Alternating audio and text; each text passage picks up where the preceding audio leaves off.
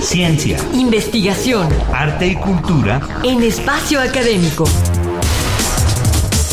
Una producción de la Asociación Autónoma del Personal Académico de la UNAM para Radio UNAM.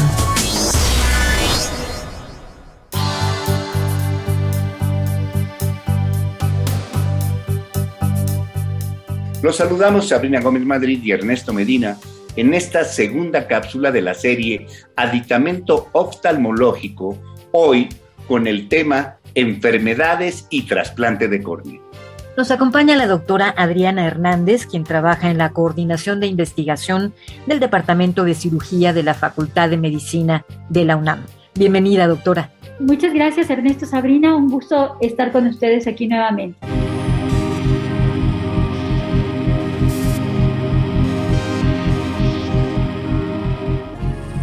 Si la córnea se daña por enfermedades, infecciones o lesiones, las cicatrices o decoloraciones resultantes pueden interferir con la visión y bloquear o distorsionar la luz cuando entra al ojo. Afortunadamente existen diversos tipos de tratamientos para que las córneas puedan restablecer sus funciones, pero a veces estos no bastan y es inminente recomendar su trasplante cómo y por qué pueden resultar dañados los tejidos de las córneas de los ojos. Justamente ustedes tocaron el tema de que si se enferma la córnea y hay una cicatriz que pudiera comprometer las capas de la misma, que para eh, ser claros son cinco de las capas, dentro de ellas la capa más importante que es el estroma, que es la que mantiene la transparencia y otras funciones muy importantes que tiene este tejido, y no podemos recuperarlo desde el punto de vista médico, se puede sustituir por un tejido igual, un tejido que tenga una calidad de células endoteliales que permita que vuelva a funcionar ese tejido donde se trasplante. Todos los trasplantes tienen riesgo de, tener un rechazo en su momento. Sin embargo, el trasplante de córnea es un trasplante extraordinariamente noble. Es un, es un recurso que se tiene para poder reintegrar de manera muy correcta a un paciente a su vida convencional y tener una calidad de vida excepcional. Bien, ¿cómo se pueden tratar y cuándo se recomienda hacer un trasplante de córnea?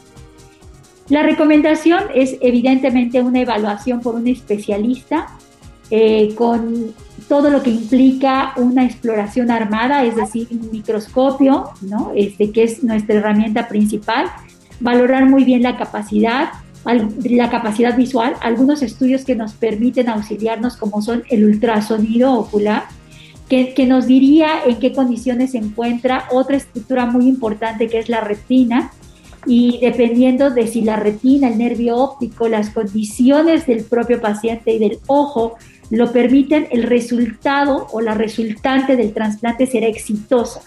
Entonces sí es necesario que se valore por un especialista en oftalmología y de ser posible por alguien que tenga experiencia en, el área de trasplantes para que se le pueda dar la indicación y el pronóstico de ese trasplante. En México hay donación de córneas. ¿Cuál es el procedimiento para ello? las córneas, Ernesto, eh, se donan a través de un requisito fundamental y son donaciones eh, cadavéricas. Es decir, eh, no podemos hacer donación de córneas in vivo o eh, con alguien relacionado. Tendrá que ser forzosamente a través de una donación que eh, los familiares del donante, del donante fallecido, nos autoricen. Y nos autorizan justamente la donación de las córneas, de ambas córneas generalmente. Esto quiere decir que hay todo un protocolo de estudio del donante que generalmente se considera un donante idóneo, porque si yo quiero resarcir la función, ok, de una córnea que esté enferma, necesariamente y obligadamente por muchos aspectos, pero sobre todo el ético, tendré que llevar un tejido de mejor condición que la que teníamos para que esto sea un hecho importante. Entonces hay todo un proceso médico todo un proceso legal que hay que cumplir para, para tener acceso a la recuperación de ese tejido corneal que se hace por gente eh, con capacitación y experiencia y poder recuperar ese tejido en las mejores condiciones posibles para que se trasplante de igual manera en las mejores condiciones.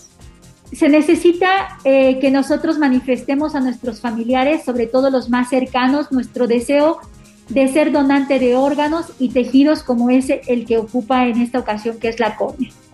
Y además de llenar la documentación de preferencia en la página del Centro Nacional de Transplantes, senatra.gov.mx, y recordar que estas donaciones se concretan en un hospital que tiene la autorización y el expediente para, para que uno sea donante idóneo. Pues muchísimas gracias, doctor Hernández. El tiempo ha concluido. Muchas gracias por estar con nosotros, doctora Adriana Hernández.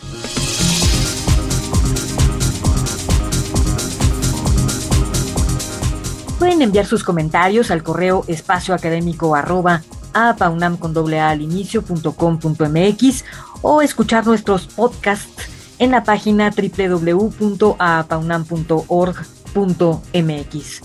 Nos despedimos de ustedes, Sabrina Gómez Madrid y Ernesto Medina.